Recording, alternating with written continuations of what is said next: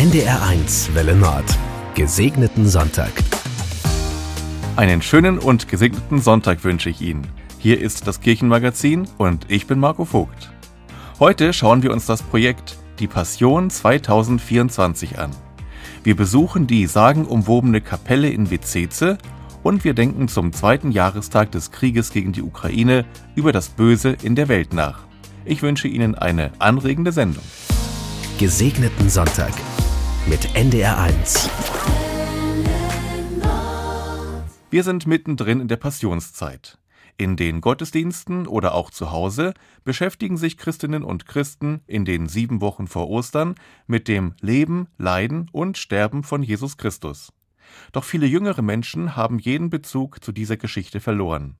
Das hat dem Kirchenmusiker Chris Merkel keine Ruhe gelassen. Ja, wenn ich nicht äh, Kirchenmusik mache, dann bin ich Lehrer an der Schule, an der Gemeinschaftsschule Falderer in Neumünster. Und wenn man die Kinder so fragt, sag mal, kennt ihr eigentlich äh, die Passionsgeschichte, dann gucken die einen relativ fragend an und ich verstehe es gar nicht, weil die Inhalte Liebe, Vertrauen, Verrat, Freundschaft, Tod betreffen uns alle. Und das war für mich ein ausschlaggebender Punkt zu sagen, hey, es ist es doch wert, darüber zu reden. Und es lässt nicht nur die Kinder nicht los, es lässt die Erwachsenen nicht los. Wir haben die Konfis mit dabei.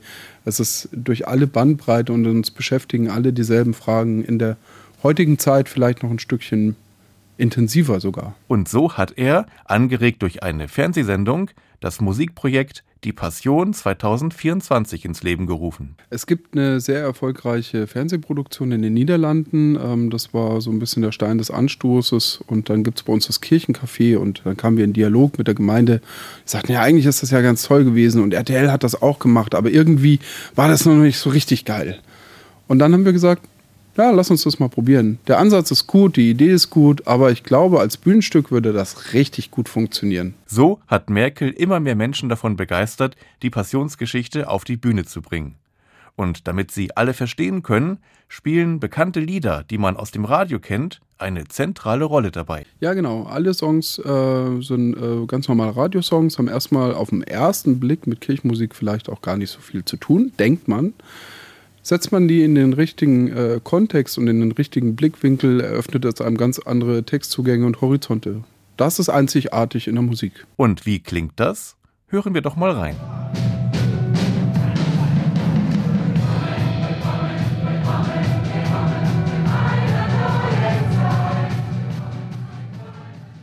Der Kirchenmusiker Chris Merkel ist gerade noch mehr beschäftigt als sonst denn er probt intensiv mit zahlreichen Menschen, die sich zu einem Chor und einer Band zusammengefunden haben. Das Projekt Die Passion 2024 steht auf dem Programm. Ich habe Chris Mäkel nach dem Chor gefragt. Der ist nämlich besonders groß und besonders durchmischt. Ja, genau. Also es ist sehr integrativ angelegt, das äh, Chorprojekt. Das heißt, wir haben ein paar Profi-Chorsänger dabei, die schon sehr erfahren sind. Wir haben ein paar Newcomer dabei. Wir haben auch Leute mit ähm, Beeinträchtigungen mit im Chor. Es geht ja eben genau darum, jeden mitzunehmen und keinen auszuschließen und eben wirklich auch die Leute da abzuholen, wo sie sind und auch natürlich mit dieser Botschaft und äh, unseren Inhalten und Werten vertraut zu machen. Und ich denke, das ist eine sehr, sehr gute Überschrift für so ein Projekt. Chris Merkel sagt, man müsse sich nicht unbedingt mit der Passionsgeschichte auskennen, um im März eine der drei Vorstellungen zu besuchen.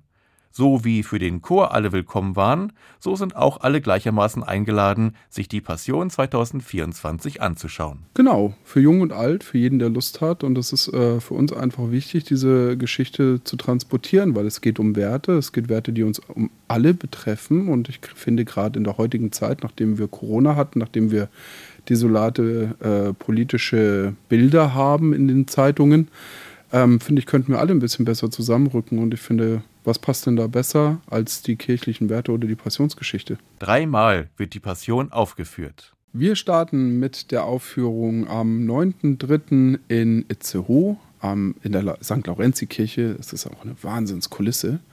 Am 16.03. sind wir zu Gast im Kirchenkreis Dithmarschen im Stadttheater Heide und am 23.03. haben wir dann den Abschluss in Neumünster im Stadttheater dort. Und Karten gibt es über Eventim oder einfach jeden, äh, jede Vorverkaufsstelle. Oder einfach mal gucken unter www.die-passion-2024.de. Wer Interesse hat, sollte sich aber auf jeden Fall beeilen, denn die Karten sind heiß begehrt. Das war Chris Merkel, der uns das Projekt Die Passion 2024 vorgestellt hat. Er selbst spielt übrigens den Judas. Und nun machen wir wieder einen Ausflug aufs Land. Auf einem Friedhof steht eine sagenumwobene Kapelle in dem kleinen Ort Witzeze, ganz im Südosten von Schleswig-Holstein. Achim Kohl hat sie für uns besucht und stellt sie uns vor. Ihr schmaler, spitzer Turm zeigt gen Himmel. Die neugotische Kapelle wurde 1872 an der Stelle gebaut, wo schon vorher ein Kirchlein stand. Zu ihr gibt es eine Sage über eine Prinzessin, die sich bei einer Jagd verirrt haben soll. Pastor Thorsten Nasse.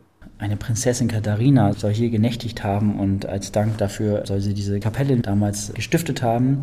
Darauf geht wohl dieser Name zurück. Auf der einen Seite, auf der anderen Seite ist es wohl die Schutzpatronin Katharina von Alexandrien. Einmal im Jahr wird ja am 25. November wird der Katharinentag gefeiert mit Abendmahlsgottesdienst. Die Prinzessin Katharina aus der Sage stammte möglicherweise aus dem Schloss Franzhagen, das 1716 wegen Baufälligkeit abgerissen wurde. Es hatte eine Schlosskapelle und einen Friedhof. Das Hofpersonal aus Franzhagen, das wurde in Vizeze beerdigt und fürstliche Personen aus dem Schloss Franzhagen wurden in, in Franzhagen beerdigt, in der, in der dortigen Kapelle. Nun ist von Franzhagen vom Schloss nicht mehr viel übrig, also das Personal hat, sag ich mal, die Ruhestätte ein bisschen besser getroffen, wenn man so will. Vor der Kanzel ist noch die Grabplatte der Hofmeisterin der Prinzessin zu sehen, die 1668 hier beigesetzt wurde. Auf der Empore steht die Orgel von Ernst Röver mit zwei Manualen von 1898. Ich habe mir sagen lassen von den Kantorinnen und Kantoren, die darauf gespielt haben, dass es eine ganz besondere Orgel ist. Die gibt es auch noch an anderen Orten, aber diese Röver-Orgel sei ganz besonders. Vor allem durch ihren warmen romantischen Klang. Das Altarbild zeigt den auferstandenen Christus mit den Wundmalen und einer Siegesfahne in der Hand. Weit ins Land klingen die beiden Glocken der Kapelle in Vizeze. Pastor Thorsten Nasse. Die Glocken sind relativ alt. Die Urschlagglocke, die ist noch älter als die andere Glocke. Die stammt von 1651. Die wurde gestiftet vom Schloss in Franzhagen von der Großmutter der Prinzessin zu Braunschweig und Lüneburg. Ungewöhnlich ist auch der Standort der Kapelle in Vizeze, nämlich nicht wie üblich in West-Ost-Richtung. Die Neukirche ab 1872, die wurde dann an die Gegebenheiten des Ortes angepasst. Die steht rechtwinklig zum Ort. Einmal im Monat haben wir regelmäßig Gottesdienst hier. Hochzeiten feiern wir hier und dann gibt es auch Beerdigungen hier. Rings um die Kirche kann man sich beerdigen lassen und das wird auch wahrgenommen. Taufen feiern wir hier auch, aber die feiern wir meistens im Gottesdienst. Auch außerhalb der Gottesdienste interessieren sich Besucher für die Kapelle in Vizeze. Leider kann sie nicht täglich für Besucher offen gehalten werden. Pastor Thorsten Nasse. Weil es eben dafür auch Personal braucht, dass diese Kirche nicht unsachgemäß benutzt wird. Ne? Wir haben eine Küsterin, die hier ziemlich direkt neben der Kirche wohnt. Die kann man anfragen, wenn man hierher möchte oder beim Kirchengemeindebüro anfragen. Und dann machen wir möglich, was möglich zu machen ist. Zum Beispiel gibt es Radfahrer, die entlang des Elbe-Lübeck-Kanals fahren und gern die Kapelle in Vizeze besuchen. Das war ein Beitrag von Achim Kohl. Und nun kommen wir zu unserem letzten Beitrag für heute. Klaus Böllert denkt über das Böse in der Welt nach und ist überzeugt, der Krieg gegen die Ukraine zählt auf jeden Fall dazu. Ich habe gewiss kein naiv süßliches Gottesbild, Gottes wunderbare Schöpfung. Ich sehe da auch Hyänen, die ihren Opfern bei lebendigem Leib die Eingeweide rausreißen. Frauen gebären unter Schmerzen und Naturkatastrophen führen zu ungezähltem Leid. Die Liste ließe sich kilometerlang verlängern. Gott ist, wie es der evangelische Theologe Rudolf Otto schrieb, Mysterium tremendum et fascinans, gleichzeitig anziehend und erschreckend. Aber es gibt unendlich viel Leid, mit dem Gott nichts zu tun hat. Der Überfall auf die Ukraine war rein menschliche Planung, menschliches Kalkül, menschliche Entscheidung und böse.